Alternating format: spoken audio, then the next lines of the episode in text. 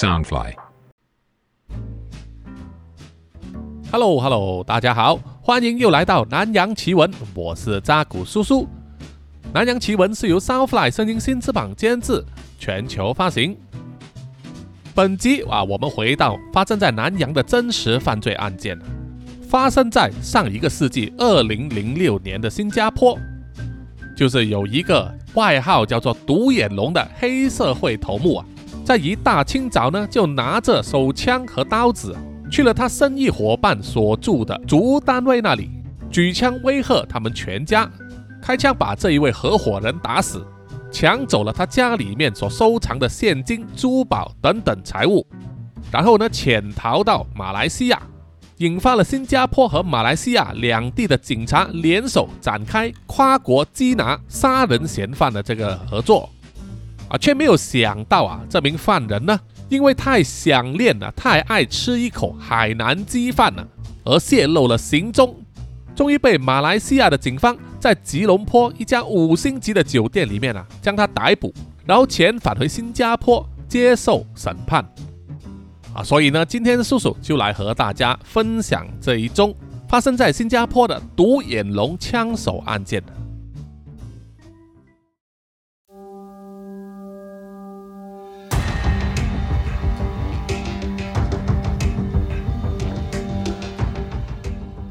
啊，这种抢劫杀人的枪击案件啊，是发生在二零零六年二月十五日的清晨啊，大概是六点五十分左右。那么早的时间呢，一般上天才刚刚亮啊。会那么早起来的人呢，一般上就是老人家，或者是有晨间运动习惯的人，或者是住得比较远的上班族。另外一种呢，就是学生了啊。啊，准备要去上学，那么父母呢，可能也会起床来帮他们准备早餐，或者是送他们去学校。啊，这是一天之始啊，也是人心呢最没有防备的时候。那么这宗案件里面的死者啊，受害者呢，是当年只有四十一岁的中年男子林富顺。啊，他可以说是一位相当成功的商人，是一家夜总会的老板。那么在新加坡呢，能开夜总会当然是啊有相当的实力，在黑白两道啊算是能够吃得开。林福顺呢有很多外号啊，有人叫他阿呸，有些人叫他匪楼啊，就是胖子的意思，也有人叫他胖猪林，还有其他呢跟猪有关的绰号啊，可能就是因为他长得呢身材肥胖，脸呢圆圆的。林福顺呢就和他的妻子。十三岁的女儿以及一名佣人呢，住在新加坡北部石龙港的这个竹屋里面。那么在案发当天，二零零六年二月十五日的清晨六点五十分左右，他的女儿啊正在准备要上学，打开了家门，坐在门外啊正在穿鞋子。这个时候，突然有一个男子呢闯进了他的家里面了，手上拿着刀子和手枪。威吓他们呢，全部回到家里面了，不要作声，然后把门锁上。那么当时在主屋单位里面的客厅，就只有啊林福顺的女儿，他的郭姓太太以及他们的佣人啊叫做 Risa，看见男子亮出手枪之后啊都不敢妄动，吓得花容失色。闯入他们家的中年男子呢，就命令他们进入卧室里面。啊，当时林福顺呢还在卧室的床上啊睡觉，啊，于是他就被闯入的中年人呢粗暴的叫醒了。林福顺一看啊，马上认得出持枪威吓他的人，正是他生意上的伙伴啊，有一个外号叫做“独眼龙”的陈楚仁。啊，虽然他还有另外一个外号叫做 Tony Ga。嘎就是闽南话嘛，哈，托尼仔的意思啊。不过呢，啊，以下叔叔还是统称他叫做独眼龙。那独眼龙就要他们呢，把家里面所有值钱的财物拿出来，放在他带来的一个袋子里面呢。那么林福顺一家人当然不敢违抗，他的郭姓太太呢，就把家里面的值钱财物啊，自己的金饰还有现金钞票啊，全部放进袋子里面。然后独眼龙就命令林福顺呢，使用毛巾把他的家人一一绑起来。啊，绑完之后，就把林福顺的家人和他的佣人呢，全部赶进去这个书房里面。然后呢，独眼龙又发现了，原来在林福顺家里面还有一个小金库啊，保险箱。于是就命令他打开那个保险箱，从里面获得额外的财物，包括十七万元的现金、四只劳力士手表，还有其他的金饰啊。所以这一趟的收获可以说是非常丰富了。那么林福顺呢，就哀求独眼龙啊，不要伤害他的家人啊。出来混就是求财嘛啊！于是呢，独眼龙又把林福顺的太太、女儿和佣人呢赶进去寝室里面，关起门，只留下他和林福顺两个人啊在书房。那么他们家的佣人呢啊，虽然被关在卧室里面了，但是他透过门缝可以看见林福顺和独眼龙呢在书房里面争吵着。但是啊，佣人听不懂内容是什么，因为他是外籍人嘛，哈。啊，这名佣人说，后来他就看见了独眼龙近距离对着林福顺开枪，把他打死，吓得他马上退后啊，盖住耳朵。然后他们又接连听到多声枪响。不久之后啊，独眼龙又走进房间里面，对着郭姓太太、他的女儿以及佣人呢说。你的老公林福顺啊，是该死的啊！一切都是他的错，他做的太过分了啊！这些都是我跟他的私人恩怨。然后还威胁郭姓太太说：“你最好不要乱讲话，说认得我，否则我一定会回来杀你全家。”那么砸下狠话之后，独眼龙就离开了现场。那么大概早上七点十分的时候呢，警方就来到现场啊，效率非常高啊，因为新加坡非常小嘛哈。警方发现呢，死者林福顺就倒在血泊之中，而地上啊有六个用过的弹壳。林福顺的妻子、女儿和佣人呢安然无恙。那么发生这一宗枪杀案之后。警方就马上行动啊，派出五十名荷枪实弹的警察呢啊，还有警犬，在事发地点周围展开了长达四个小时的搜索行动，气氛相当的紧张。那么根据林福顺的家人以及目击者提供给警方的资料啊，他们说嫌犯独眼龙呢，年龄大概是三十到四十岁，高度大概是一点七米，右眼呢是失明的。啊，就是很明显看到他的右眼的眼珠子呢，啊，颜色不一样，头上呢戴着一个鸭舌帽，一身黑色的装扮。那么警方很快就查出这名凶手的身份了啊，就是陈楚仁，绰号独眼龙，他是当地一个黑社会啊黑帮叫做洪顺堂的一个头目啊，本来就有这个犯案记录啊。那么掌握了凶手的身份之后。新加坡警方就在整个岛上设置了多个路障，对所有来往的车辆进行检查，同时呢，也通知了计程车司机，要求他们留意啊这样子的这个嫌犯的样貌，啊，同时呢，也跟马来西亚的警方打了招呼，因为每天呢都有数以万计的车辆啊来往马来西亚和新加坡，这样子做是为了防止呢嫌犯独眼龙潜逃到马来西亚。啊，逃到马来西亚面积这么大，要抓到他的难度就增大了。好，接下来呢，叔叔来说一说啊，这名凶手独眼龙呢是何许人？啊，独眼龙呢，在一九六六年三月二十九日出生，他的父母呢来自中国大陆的广东，不过在五十年代的时候啊，就举家移民来到了新加坡落地生根。独眼龙呢，是他们家七个孩子里面年纪最小的一个。他们一家来到新加坡之后啊，就当这个小贩呢，来赚钱养家，维持生计。那么独眼龙呢，他有两位姐姐和四位哥哥，再加上两位父母啊，一家人挤在 Kim Kit 啊，就是金吉路的一个小单位里面，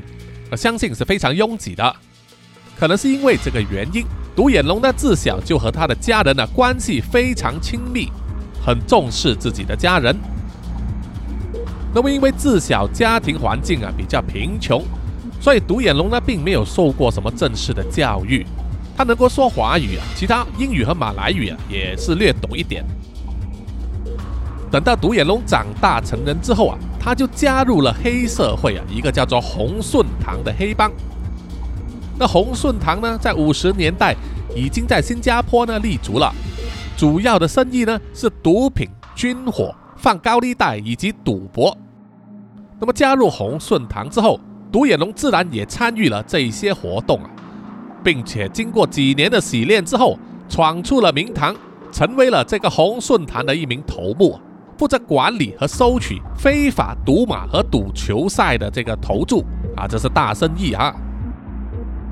不过，在八十年代的时候，也就是独眼龙二十多岁的时候呢，他曾经因为打架闹事被警方逮捕，关进了新加坡有名的樟宜监狱。不过他在监狱里面呢表现良好，而且呢很爱读书。根据他的狱友表示啊，独眼龙最爱的消遣娱乐就是下这个中国象棋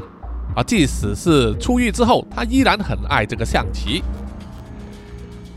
那么出狱之后的独眼龙依然在黑道打滚啊，并且生意越做越大，并且发展到马来西亚，在马来西亚开始经营这个中药店啊，卖中药材，后来还扩中营业啊，另外增加了三间分店啊。这个时候呢，他已经算是有头有脸了哈，每天赚进大把钞票的黑道人物。不过根据他的亲兄弟姐妹呢啊亲口所说。独眼龙就把他的生意啊和家庭分得很开，他从来不把黑道生意啊带回家里谈，也不把生意上的朋友呢请去家里。即使他非常爱抽烟啊，烟瘾很大啊，为了家人呢，他也是限制自己啊，只在固定的窗口旁边抽烟。那么他爱护家人的心呢，其实很明显啊。独眼龙在二零零一年的时候，其实是结了婚，娶了原配的妻子，叫做肖芳芳，啊，没错啊，跟香港当年一位非常红的女艺人呢同名同姓。不过这位女艺人呢，年老之后已经变成非常铁供了哈。啊，这位妻子呢比独眼龙年轻十几岁，两人结婚之后啊，一直住在马来西亚，不过呢没有孩子，可能是他这位太太啊天生就不育。啊，于是不久之后呢，独眼龙就另外结交了一位情人啊，就是他的小三，叫做连依华，连就是连线的连，和自己的原配妻子呢同样年轻。那么这位小三连依华呢，就为独眼龙生下了一儿一女。不过在这位小三给独眼龙生孩子之前，也就是在一九九九年呢，独眼龙发生了交通意外。可以说是险死还生。不过啊，因为在发生意外的时候呢，他的右眼珠被玻璃碎片刺入啊，导致他的右眼失去了视力，所以后来呢，他才有独眼龙的这个称号。好，我们了解了独眼龙的这个过去生平，现在回到新加坡警方办案的时候啊，他就要知道独眼龙为什么要杀他这位生意伙伴林福顺呢？啊，动机到底是什么？那么根据林福顺的熟人呢，啊，向警方透露啊，林福顺和独眼龙是认识的啊，因为他做夜总会这一行嘛，总要有黑道呢啊照看一下啊，一定有支付这个保护费。那么消息就指呢，林福顺啊曾经借了独眼龙三万块钱新币，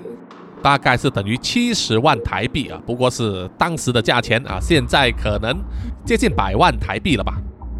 那么借给独眼龙之后啊，他一直逾期未还，拖欠债务。结果在二零零三年的时候啊，林福顺呢曾经带着一批朋友去了马来西亚，向独眼龙讨债。么当时独眼龙呢，只是答应说他需要更多时间呢来筹钱。那么之后到底有没有归还呢？他们并不知道。不过消息指出呢。独眼龙最近啊，听说很缺钱，一直要找林福顺啊再借更多的钱，而林福顺啊非常害怕。好，现在警方知道了这个杀人动机啊，就是为财嘛，哈，钱财纠纷，这个动机很充分了，所以现在要追查独眼龙的下落呢，就要向他身边的人啊任何认识的人下手。啊，在案发的大概十几个小时之后，警方就收到消息啊，说有一个三十八岁叫做林春水的男子呢，啊，外号叫做阿水啊，在其中一间警察局自首了。根据阿水的供词说，他当时呢是开着车接载独眼龙去了林福顺的家里，啊，也就是说他是车手了，他是知道独眼龙要抢劫林福顺，不过却没有想到。独眼龙居然会开枪杀了他啊！阿水呢，因为害怕杀人罪名啊可重了，怕连累到自己啊，搞不好会被死刑，于是他决定向警方自首。那么这位阿水呢，他小时候就和独眼龙一起混这个黑道啊，进入红顺堂，他们两个人有一段长时间没有见面了。不过最近啊，阿水有收到消息说独眼龙尝试联系他，于是啊，就在二零零六年二月十五日的凌晨，也就是事发当天的凌晨，阿水啊在朋友的公寓楼下呢，终于和独眼龙见了面。啊，当时独眼龙的要求呢，就是要阿水开车载他去石龙港，阿水就答应了。他还说，当时他在车上啊，留意到独眼龙呢带着一个黑色的袋子啊。只不过他说，当时他不知道袋子里面藏了手枪、刀子，还有一些备用的弹药。那么阿水就说，当时呢，他开车载着独眼龙到了石龙岗之后，先放他下车，然后啊，他再去找停车位。十分钟之后啊，他停好车，独眼龙呀就马上上车了。可能当时呢，独眼龙啊是去视察周围的环境。啊，他早就知道了林福顺的住址啊，只是了解一下周围。那么上了车之后啊，独眼龙就问阿水，知不知道在哪里可以偷到一个劳力士手表？阿水说，当时他就非常疑惑了哈，为什么要找劳力士手表呢？啊，当时独眼龙就跟他说，他最近啊很倒霉，事业不顺啊，而且呢财务出现了问题。那么听众们可能知道啊，或者以前看过香港电影《古惑仔》的话呢，都知道啊，做黑道这一行呢，他们最喜欢买以及收藏和戴着的就是劳力士手表了。因为劳力士手表呢，一直都是硬通货，啊它本身值钱啊，够炫，有气派，而且当发生事情的时候啊，如果你要逃走呢，就可以变卖这个劳力士啊，所以说它是黑道的硬通货了。啊，无论如何呢，阿水说他又开车呢，载着独眼龙啊，从石龙岗回到了他朋友的公寓里面啊，一起看了大概两个小时的足球比赛。然后独眼龙又向阿水要求说，再送他去石龙岗。这一次啊，到了石龙岗之后已经是早上了哈，阿水依然听从他的命令啊，留在车上，而独眼龙呢，就是全副武装，准备去抢劫林福顺了。整个过程大概是耗时三十分钟。独眼龙回到车上的时候啊，他手上的袋子里面呢装满了首饰、金表、现金等等财物，而且当时呢，独眼龙的表情很匆忙、很慌张。独眼龙指示啊，阿水把他载去另外一个朋友的家里面，而是在运河附近的，由那个人呢安排独眼龙潜逃离开新加坡去马来西亚。那么警方在记录下了阿水的证词之后啊，就跟着线索去到了运河那一带啊，进行搜查，终于给他们发现了一把半自动的 Beretta 点二二口径手枪和一些没有使用的弹药啊。后来经过调查呢，证实就是从这一把手枪里面发射的子弹啊，杀死了林福顺。啊，独眼龙杀人之后，把手枪和弹药呢弃置在运河附近。那么，当新加坡警方还在全岛搜索独眼龙的下落的时候呢，马来西亚皇家警察就收到了线报啊，说独眼龙潜逃进了马来西亚，而且来到了吉隆坡，和其他黑社会的头目以及一些老朋友见过面。他希望道上的朋友可以帮他安排呢，让他逃到泰国的清迈。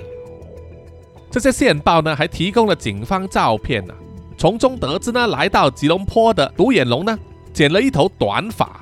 啊，以前他的发型呢是像年轻的郭富城的哈，独眼龙来到吉隆坡之后啊，为了隐藏行踪，他每两天呢就会更换下榻的酒店。那么最新的线报就是说，独眼龙就住在吉隆坡最繁华的 Bukit Bintang 啊，啊，就是我们所谓的星光大道了，一家五星级酒店叫做 Grand Plaza Park Royal Hotel。啊，这一家酒店呢是吉隆坡的一个地标啊，叔叔以前也常常啊去过那里。那么有了这个地点呢，警方害怕独眼龙呢会很快转换这个下榻的酒店，于是必须马上行动，派出了警员和便衣警探呢进入酒店里面，并且装扮成服务人员、柜台人员以及服务生，进行二十四小时全天候的监视。啊，果然就确认呢，独眼龙确实是在这家酒店里面下榻，现在已经是笼中鸟了，只不过啊是看怎么去抓它而已。就在这个时候啊，马来西亚的警方迎来了一个好机会，就是啊住在酒店客房里面的独眼龙呢，在大概午夜时分，突然间很怀念一道美食，就是海南鸡饭了。那海南鸡饭这道美食呢，在新加坡和马来西亚是非常受欢迎，而且可以有不同的配搭。啊，叔叔的儿女呢是非常喜欢吃的。那么如果有听众来到马来西亚的话啊，叔叔也会带你们去吃一些有名的海南鸡饭。那么说回呢，独眼龙嘴馋了，想吃海南鸡饭呢，于是就在酒店房间里面叫了这个点餐服务，说他要吃海南鸡饭。那么已经埋伏在酒店里面的警方呢，知道了这个消息之后啊，觉得这是一个大好机会，于是就叫便衣警探乔装成为酒店服务生。当酒店的厨房把海南鸡饭煮好之后，放在一个推动的餐车里面呢，由这位便衣警探呢推进去房间里面。啊，这个作用呢是用来视察环境啊，要知道这个房间里面到底独眼龙是不是独自一人。有没有其他的同党？有没有武器等等？啊，同时呢，他们也带了一个窃听器啊，准备趁机放进他们的房间里面。好，这位乔装的便衣警察呢，就把海南鸡饭送去了十三楼，怀疑是独眼龙啊定下的房间啊，因为呢，他们一共订了三间客房。这位便衣警察啊，送餐之后啊，快速的扫视了整个房间里面啊。他认出了独眼龙以及他的妻子，还有另外三名男性同党呢，都在房间里面。好，目标确定之后，这位便衣警探呢，在留下了海南鸡饭之后啊，同时也留下了纪念品，就是这个窃听器啊。之后，警方就一直守株待兔啊，一直监听房间里面的这个动作。几个小时之后，大概就是啊凌晨两点多钟。警方听见房间里面的人呢发出打呼的声音，啊，可以确认他们已经入睡了。于是呢，就派出了十二个人的警察队伍，荷枪实弹的进入这三间都怀疑是独眼龙定下的房间啊，逐一的进去里面展开逮捕行动。结果当然是成功了。啊，除了把独眼龙夫妇以及他的三名同党呢逮捕归案之外，警方还发现啊，在他们的房间里面藏有六把手枪、两百零三发子弹、两具手铐，还有重达四公斤的 K 他命，而市价呢大概是价值两万多元。马来西亚皇家警察抓到了独眼龙之后啊，独眼龙尝试跟警方谈判，说他愿意提供情报啊。告诉警方，他们是在马来西亚通过什么管道呢买到这些枪弹的？借此作为交换呢，希望马来西亚皇家警察不会把他交回给新加坡警方啊，因为他知道啊，如果他被引渡回新加坡的话，他犯下了杀死林福顺的罪行呢，是要被判死刑的哈。不过呢，并没有成功。马来西亚和新加坡的司法界长期都有非常密切的合作。会互相引渡对方的罪犯呢过去回去他们的国家，所以独眼龙这一招呢成功率是非常非常低的。那么这一次的逮捕行动之中，警方除了抓到了独眼龙之外，同时被捕的四名同伙之中呢，其中一个人也是新加坡的杀人嫌犯呢。啊，一直在新加坡通缉名单上啊榜上有名。而另外一个人呢，也是涉及在马来西亚的一宗未解的凶杀案。所以说这一次的行动啊，成果相当的丰富。那么到了二零零六年三月一日，即使独眼龙呢啊一直强调说他很害怕坐飞机，有坐飞机的恐惧症啊。不过他还是在新加坡警员的陪同之下呢，被押解遣返啊，从马来西亚坐飞机被送回新加坡。那么被遣返之后，独眼龙当然是被安排提控上庭，面对的就是一级谋杀罪名成立的话，就是要被判死刑的。啊，当时呢，他被还押在新加坡樟宜监狱啊候审。那么在这一段期间呢，还有一些小插曲啊，就是独眼龙被关押期间呢，他的原配妻子啊前来探望他。那么独眼龙就向他的原配妻子呢承认他在外面有一个小三，还有给他生了一个孩子。那么独眼龙呢希望原配妻子啊主动去联系小三，告诉他啊自己落网的事情。那么原先呢原配妻子和这位小三见面之后啊，大家都容不下对方啊，因为大家爱的都是同一个男人。不过在争吵之后啊，双方也是冷静下来，因为啊，他们都是坐在同一条船上，啊，希望能够同舟共济，啊，两人就好像姐妹一样啊，一起去监狱探望独眼龙。那么独眼龙相信也是知道啊自己死罪难逃，于是啊就劝他的原配妻子呢尽早改嫁。在二零零六年八月的时候呢。小三就给独眼龙生了第二个孩子，是一个儿子。不过独眼龙没有机会见到他孩子一面。那么经过几个月的审判之后啊，新加坡高等法院呢，终于在二零零七年五月二十二日啊裁定，杀人嫌犯陈楚仁（外号独眼龙）呢，杀人罪名成立，被判处死刑。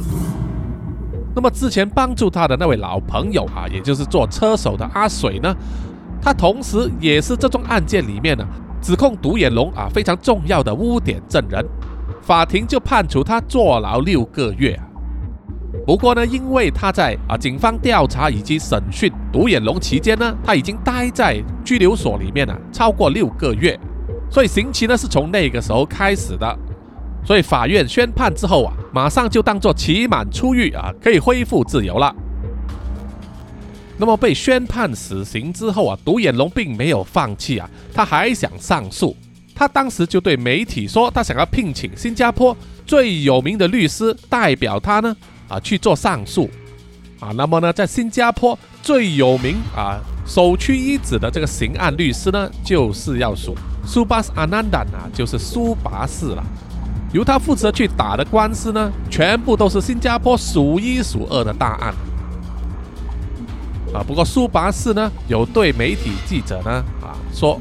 当初独眼龙被控告上庭的时候啊，就有人联系他，要他代表独眼龙呢去打这场官司啊，当辩护律师。不过苏拔士就拒绝了，因为啊，他说他本人呢就和本案的死者林福顺呢。是非常要好的朋友，和他的太太以及女儿呢关系都很密切，而且呢也是他所开的这个夜总会的常客之一。所以苏拔士说啊，当时他收到这个邀请啊，要他去替杀死他朋友林福顺的犯人独眼龙辩护的时候啊，他觉得呢哈这一点他做不到，无法面对他的家人，所以当时呢他就拒绝了。不过，当罪案已经判了死刑，然后反过来要求他当这个上诉律师的时候，苏拔士反而答应了。啊，因为苏巴斯说，如果只是当这个上诉律师的话，并不需要和受害人的家属啊，也就是他的朋友林福顺的遗孀和妻子呢，做这个交叉侦讯，啊，不会见到他们，所以不会有这个愧疚感。不过无论如何呢，这一场上诉的官司还是打输了啊，依然维持原判。于是啊，独眼龙呢只剩下最后一招，就是寻求呢新加坡总理的这个特色了。不过到最后依然没有成功。在二零零九年一月五日呢，新加坡总理啊的代表呢正式拒绝了独眼龙的这个特色，所以他的死刑呢就被安排在四天之后，也就是二零零九年一月九日的早上。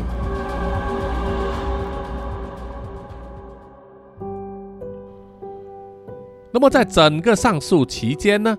独眼龙在狱中啊，据说皈依了佛教，潜心向佛。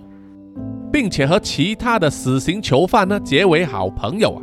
包括呢非常有名的梁少初，这个人呢就在《南洋奇闻》第五十三集《不伦恐怖情人》里面啊，叔叔有和大家分享过的啊。这名已婚的男子梁少初呢，就把他的不伦情人刘红梅杀死再分尸，把尸块弃置在新加坡的这个加冷河，是新加坡非常震撼的啊大罪案之一。那么梁少初呢？啊，之后是在二零零七年十一月三十日啊问掉，比独眼龙的死刑呢啊早了一年十个月。那么皈依佛教之后的独眼龙呢，已经化去了所有的戾气啊，在执行死刑的最后那一刻呢，是由和尚陪同着他啊，心情非常平静的走上了绞刑台，然后安然的走完了人生的道路啊。好，本集的南洋奇闻真实犯罪案件啊，就到此结束了哈。谢谢各位听众的收听，希望大家呢可以去追踪、关注和点赞呢南洋奇闻所有的这个社交媒体账号，还有这个 Podcast 平台，包括 IG、YouTube、Apple Podcast、Mixer Box，还有呢 Poco FM。谢谢大家。那么如果有一点零用钱的话呢，也欢迎啊买咖啡啊赞助叔叔，奶茶也可以啊，叔叔都很爱咖啡和茶哈。好，接下来呢就是一些听众们的留言。首先呢是在 Apple Podcast 上，这位来自台湾的听众叫做阿宝老皮乐翻天，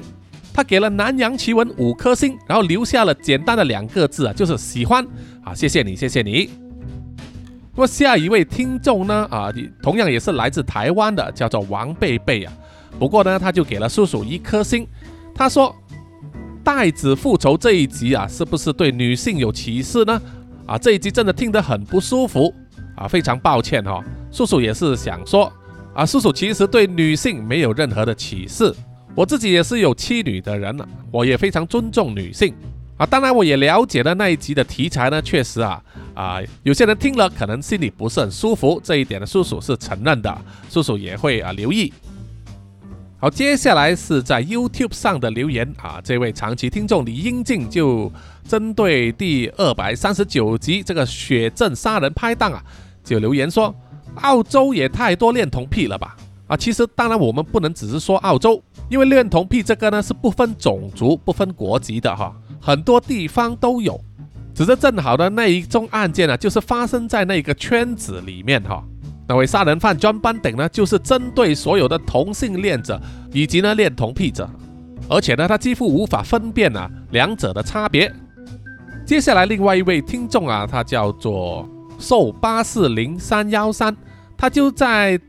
第二百二十九集吞噬教育上集里面啊留言说，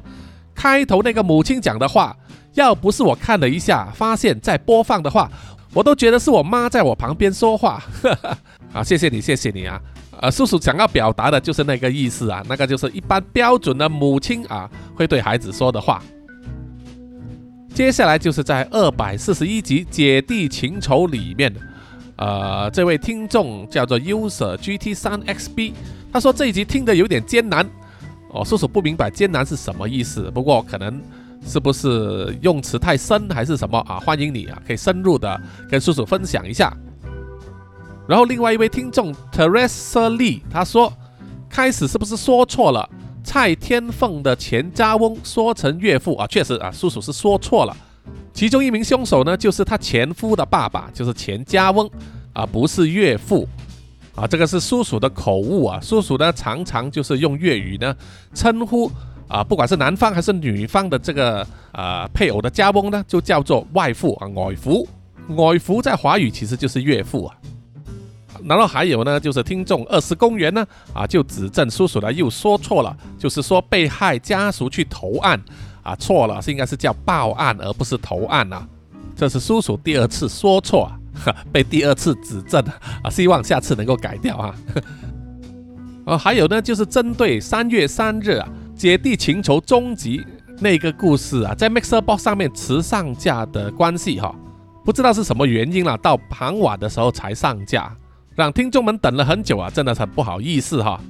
啊，叔叔也是检查了，系统这边也没有什么问题，可能就是他们读取这个 ISS 更新呢啊，时间上有误吧。啊，不过没关系，终究还是上线了哈。好，暂时呢留言就分享到这么多，希望大家呢继续踊跃的留言。好，最后呢就是啊要念出所有赞助南洋奇闻的听众们的名单。首先就是南洋探险家 Jimmy Chin，还有陈忠杰。接着是南洋侦查员二四公园图子 Ralph 布一直该真爱笑三十三 Sandy Lee Kinas 洪志伟蔡小桦朱小妮李承德苏国豪洪新志杨杰宇以及林家达。接着是南洋信徒林奕晨吴大佩林雨桥西里子黄龙太子妃苗疆杀人蛙吴大豪。李秉哲以及苏玉豪，另外还感谢南洋守护者肖玉颖、彰化的 Emma 以及 Namsha。好，谢谢大家，我们下一集再见哦，拜拜。